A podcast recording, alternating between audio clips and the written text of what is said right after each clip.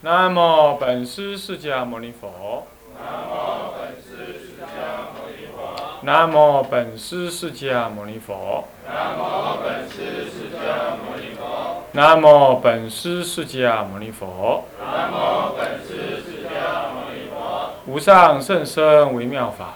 无上甚深微妙法百千万劫难遭遇。我今见闻得受持。愿解如来真实义。天台中入门，各位比丘、各位沙弥、各位敬人、各位同学，大家早安。请放掌。我们上一堂课呢，已经把五十全部讲完了，现在呢，做一个补充，就是负。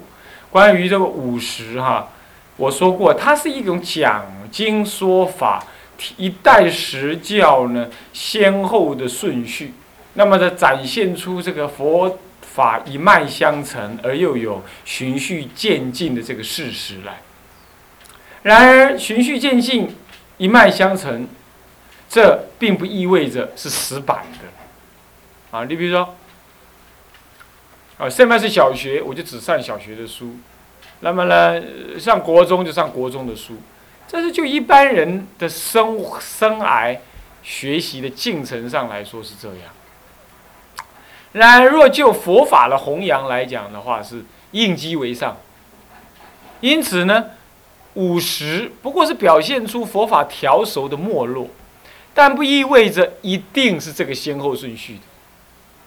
比如说，当释迦佛需要讲华严的时候，他即使是在讲法华，他还是要讲华严。你比如说，在讲凹含的时候，如果遇到法华根器的人，他就会讲法华。啊，遇到讲方等的时候，如果他需要用般若来调熟的话，他就讲般若。在般若会上遇到了阿含声闻人，他就讲阿含，他跳过来跳过去的。这只是说教法的不同，就好像说，我现在正在给人家补习班补习小呃补习国中的课程，可是遇到一个高中生来问我高中的问题的话，我还是跟他讲高中的道理呀。乃至于有我有大学生来问我，我还是跟他讲大学的。这个是不一定看谁来，我我就讲什么法。世间的老师或许没有那个能耐，但是。人天师范，这个这个三界九界慈父的释迦佛，那么调御丈夫正片之名恨足善世间解无上士，这个这样子的一个世间出世间的圣人，他要这么做，他是就近的教育家，他这么做那是不会不费吹灰之力，是吧？这就是别五十的意思，啊，这就通五十的意思，通途、通泛的、通途的。通透的，五十。那我们之所以要个别来解释这五十，是告诉你说，按照阶次是这样这样这样来。佛陀调熟是这样这样这样调熟的。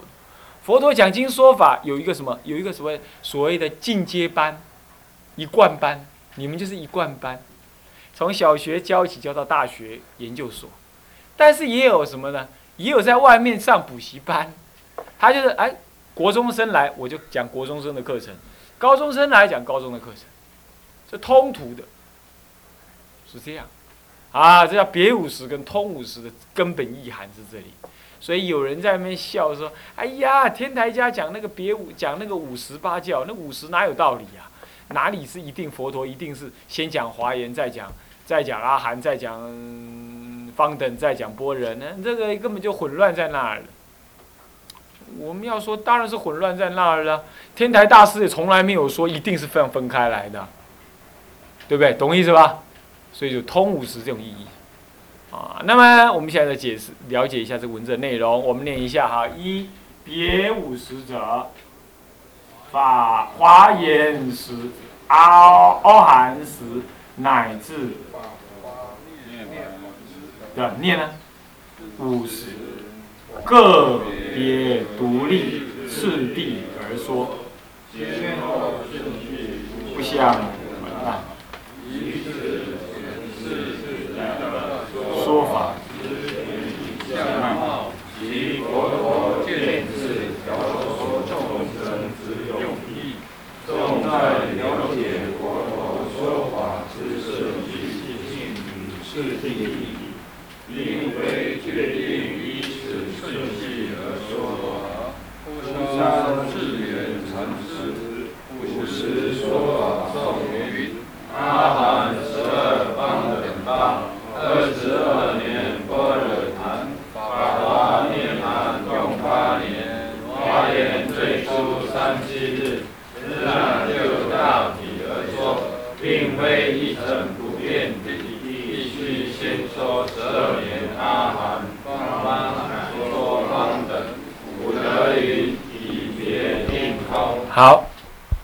这段话就是把刚刚那个意思呢，就是说明了。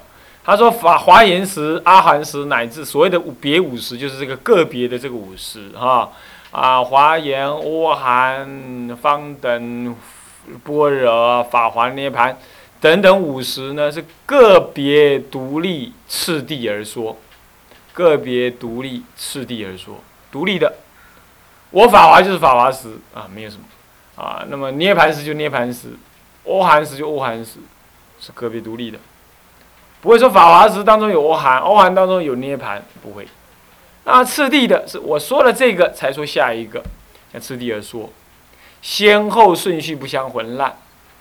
那么这样子的意思，不过在显示一代说法全体的相貌而已，在显示这个相貌。当然，佛陀也会这样子按照顺序。对于某一种众生，他在慢慢调熟的众生，他也是按照这个顺序，但是不是一定。乃佛陀渐次调熟众生之用意，即即啊，即佛陀渐次调熟众生之用意，显示这个用意，重在它的重点在了解佛陀说法之顺序性，啊，先这样再后那样，与次第性教法的次第，但是并不是决定的依此顺序而说，但是虽然说不是决定，但是他还是按照这个，还是有按照这个。意思的，你比如说佛陀出出成佛的时候，他就真的说法华，呃，说华严，华严说完了没人听，他真的还是接着就说欧韩，这没错。欧韩说完了嘛，大家差不多修一修，要正果去了，也不不想成佛了，准备正果，不想成佛了。佛陀看来心里也急，他就开始在讲方等，广谈四教，那么以原教为主。到了捏呃火这个这个般若会上的话，这个专门的怎么样？探大包圆，啊不是探大包圆了，在般若会上的话呢，这什么样呢？哎，这个广谈共与不共的般若法门，让你能够在般若的究竟法门当中分清楚别教跟原教的道理。那么藏教已经不再说了。好，到那样时候呢，渐渐的入了法华时啊，才能够把众生调熟。这个确实佛陀说法的时候过程当中也一定这样。要想你，你不是也这样吗？你要教导人家，不是也这样吗？对不对？你一定不可能一下讲那么高嘛，讲那么高人家听不懂嘛，是吧？好，那么是这样子的。OK，那么顺顺序来说，那么的孤山智圆禅师，这位禅师啊。很年轻，三十七岁好像就往生了，啊，就我这个年龄啊，想起来真可怕。不，三十七还是四十七，反正就三三四十岁就就往生了。他呢，一生做了很多天台的颂，他对天台呢教理也颇有研究。不过不幸的，他是山外派，山外派人受到华严宗的影响。基本上，我劝你们啊，不要随便看山外派的东西，你分不清楚的。将来那个弄进去读书了，你的想法已经定型了，你就很难那个。像这个四教仪呀，那个中华佛教文献会编的四教仪啊，里头有蒙润大师的注，四教仪集注，还有呢，呃，这个四教仪集解是崇义大师，还有元翠大师。你要看的话，就看蒙润跟元元翠的，崇义的，但暂时不要看。为什么呢？因为崇义大师的就是什么呢？就是山外派，他就山外派，就山外派。山外派跟跟三家不是山内哈，你不要山外跟山内，你不要这么讲，难听死了。三家派，家了，你家我家那个家，出家那个家。三家派跟山外派他们两类人人马有个很大的差别，就是第一类就山外派的人呢，最后词穷，语带尖刻。他们的语，他们的文字，事实上最后是这样。这第一种。第二种呢，山外派的人呢，重在解门。那么三家派的人行门都很深厚，很怪。从从法治大师以下都有这个传统，没有人敢随便混。你要光看书，最后都给自那个法治大师呵斥，丢到一边去。所以三家派的人呢，有一个很好的传统，一定解行并进。山外也不能说他不好，但是他重在阅读，所以常常对于一念真常、一念真心哈，理具事照不敢承担。他修的内涵稍少了一点。那我们今天大部分都跟三三外派的人接近，就看看看看看，就读读读，光了解都很难了，还修？修就念阿弥陀就好了啦。常常就这样，对不对？那这样子就是接近三家三三外派。那所以说，我还劝你们多修一点行，啊，去跟三家派人接近。三家派的人为什么会后来会是正义呢？就是后来天台宗正统是他呢？因为事实如此嘛。他不受华严宗的影响，直接再从天台的教理根本教理当中发挥。然后去无存清，这个是不跟三家派的三外派的不同。三外派人受到很大的那个华严宗，最后乃至禅宗的影响，禅宗的影响，所以他们讲那个真常真如心呢，它不具有这种理具事照的作用，它只能够产生善的那一面，好，它具足一切恶法，它做不来，它讲不懂。那么呢，内念心理具三千，不能四照三千。所以说，山河大地，他在理上能承担，事项上不能承担。说那是唯心所限，他不能承担。那么像类似这种情形呢，这以后我们不谈了。那孤山智远本身，事实事实上是山外派，他是山外派的人啊。所以说我不是劝你吗？要看天台的教典呢，天台四教一专看就可以，那就看谁的注解，就看，看那个蒙任大师的集注。那集注还有集注，啊，集注还有集注，我记一下，就是洪府注，呃，府府弘记，府弘记，我记得是府弘记的样子。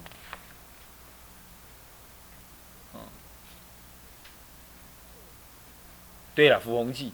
最有名的就是《辅弘记》，就是说，天台四教仪的集注的注解呢，有一本叫做蒙任大师的集注，而蒙任大师的集注还有人看不懂，就越写越多，你知道吗？就写成了又一本的二十卷的什么《辅弘记》，所以说真的是这样，本来是一卷书，那么一解解成十卷，十卷又不懂，又解成二十卷，是这样啊，那么就。那我的做法是说都不看，都参考就好了，还是回到原来的什么四教仪本身，因为你们是入门而已嘛，扯那么多的话扯不完。那么你要问，那么偶益大师的呢？的教观当中呢？教观当中他就是，他就是，他就是部分抄人家的集注抄下来，啊，加上自己的发挥，但有一些发挥，说坦白话，受到了。华严宗的影响。那么你要知道，我们这位偶益大师是学贯中外啊，学贯八宗，显教、密教、华严贤手、法华贤、天台贤手，乃至禅宗、律宗、进度宗，全部搞，全部学了。所以说他的教法就讲天台的部分，虽然他后来碾考啊，专攻天台啊，受到他教的影响。所以你看啊，那个、那个、那个、那个地贤大师的那个啊关中别院呢，他重点课程放在四教仪，没有放在教官纲中，是这样。不过我们并没有说教官纲中不好，我是说你要看要会有责罚眼，要能分清楚。基本上他的里头有些不适当的地方已经很少了啦，可能我看到时候一两处，有些不稍微不适当，处理方法很明显受到华严中的影响，不太适当。你本来应该看得懂的，越看越不懂，会变这样啊。那么这个不严重，所以我建议呢，将来有因缘，我们讲四教仪柔和教官纲中啊。若没有因缘，你自己看的话，先看四教仪的集注，蒙任大师的集注啊。摩人大师的脊柱比较比较单纯一点啊，脊柱再看不懂，再看《辅弘记》啊，《辅弘记》的话，你们都有请嘛？那个什么呢？湛然寺都有出他的古科本，《辅弘记》啊，有没有啊？我记得好像有吧？你们不是很多人买了吗？恐怕还没拆封呢，还放在书箱里，还没拆封啊。那么这个可以去请哈。那湛然寺一大套天台藏很好。OK，那么就是这么段话。他讲这么段话，他说了：“阿含十二方等八，二十二年般若谈，法华涅盘共八年，是华严最初三七日。贤手中说二七日，天台中说三七日，无妨了哈。各自算法不同啊，角度不一样。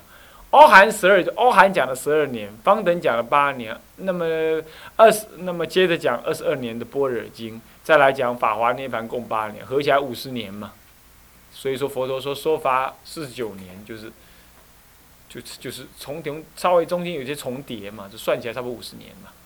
此乃就大体而说的啦。你说哦，一定要阿含讲了十二年讲完才讲方等的八年呢？那方等讲到第七年他就不愿意讲般若哦。那般若二十二年他讲到第二十一年他就不能讲法华哦。搞啊偏，当然不是这样啊，对不对？但是这个就是说做一个简单的什么？简单的归纳，这样子哈，但是也因为这个句子呢，害死人，啊，会把人死定的认为说，哎，就一定这样，那不是哈。偶义大师对这件事情很感冒，他就他就一再的声明说，不是这样哦，不是这样哦，你不要把我们误会啊。此乃就大体而说，并非一成不变的，必须先说十二年奥含，好，点点，好，这讲完了，接下来下一段。那么什么叫通五十呢？我们来念一下哈，来大家一起念。通五十者，若有众生疑心怀言，佛陀虽正说阿含，乃至其他，并能应机而为说华严教法。或有众生疑心般若等教，佛陀亦必直见为。不听你而时，故华严等五十之教说，直通遍于各时，此是通五十之含义。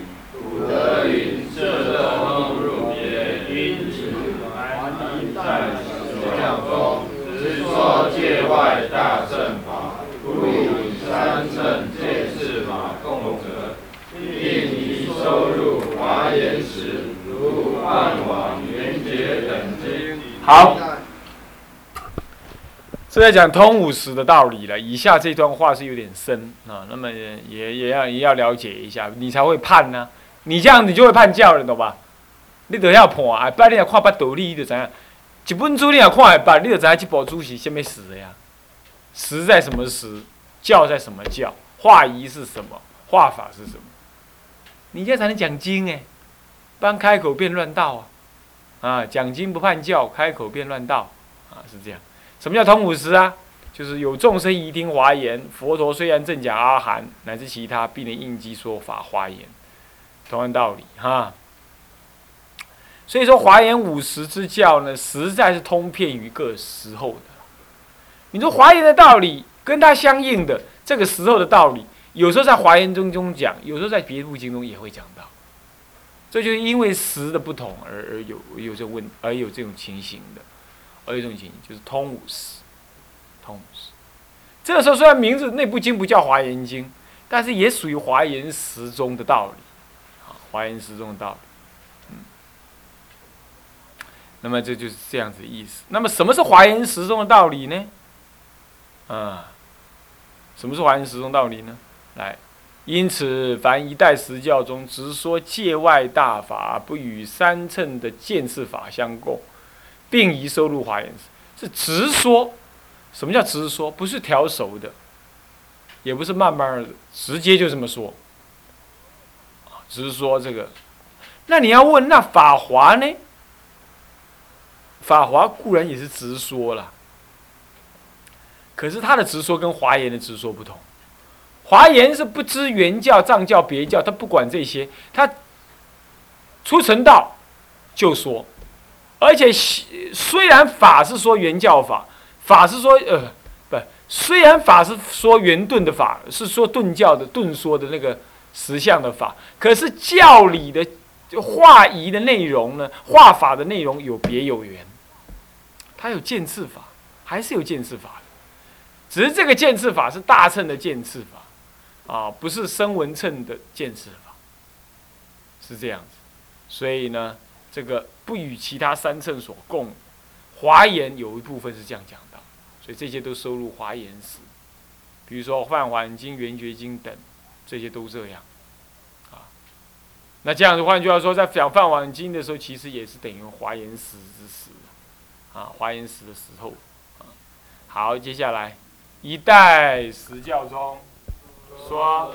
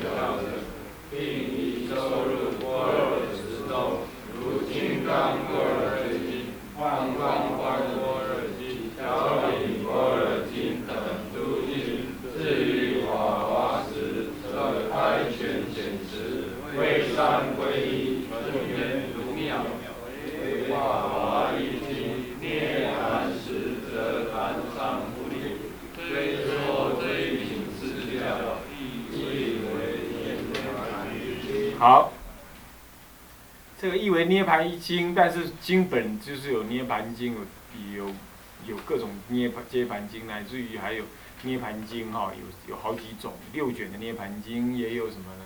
阿含里头的涅盘经。好，那么这这都不一定，看它里头教理是怎么样。那现在就讲到这个通五十的各种内容，好，通五十的各种内容了，比如说。那么，如这个一代十教中说生灭的四谛，什么是生灭四谛呀？我们往后会谈到，哈，暂时不谈。就是有生有灭的四谛，四谛是哪四谛呀？苦集灭道应该懂吧？十二因缘会不会背啊？糟糕了，十二因缘都不会背就很麻烦。无名缘行，行缘四，四缘名色，名色六入，六入缘处，处缘受，受缘爱，爱缘取，缘有，有缘生，生缘老死病哭，啊，这十二因缘，这十二因缘还有四六度，所谓四六度是什么呢？这，呃，这个持戒、忍入、持戒、不施、忍入等等，啊，布施、持戒、忍入等等，这这六度呢？个别分开来，个别去实践，实践一样就是一样的功德，啊，没有混同一体，这样子啊，没有说六度一度六度即是，比如说布施具足以下的五度，持戒也具足另外的五度啊，不是这样，这叫四个别分开叫四四六度，等三乘的什么呢？全教法者如。缘起经哦，四谛经哦，阿含经等，那并宜收入阿含时中，这是这属于阿含时所说的经。有一代实教中说这个坛篇是这个弹呢，不是禅呢，写错了，弹子弹的弹的嘛，那个弹一弓之边，单弓谓之弹。弹偏是小。什么是弹偏是小啊？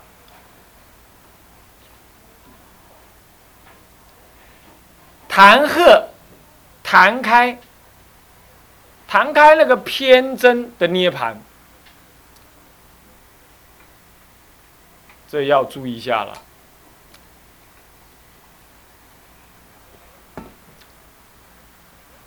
所谓谈偏呢，所以欧韩人正偏真涅盘，就是说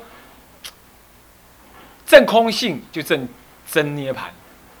正假性就是用假观就正得熟地涅盘，就正得熟地。那么正用用空观就正得什么呢？真谛。那么你入在空里头，认为干嘛度众生？度一切众生，无众生可度啊！众生都是都是缘起性空的，那我度他干嘛干嘛？就不想度了。啊，有时候你看看那声闻教法的地区啊，很少看到出家人公开去做什么演讲啦什么的工作。他就算做一些社会福利的工作，也是很有限。他跟众生的关系也是很隔爱。为什么？他认为众生都在增加我的烦恼而已。我可以利益众生，但是不能让众生来妨碍我。这想法蛮有道理吧？可是这个想法就造成你跟众生的差距。你看，所以说在南传国家产生不了像金山活佛啦、祭颠和尚啦，乃至像韩国的什么元晓大师，不电视演的啦，不晓得真的假的，就是，啊，像这一类人产生不了。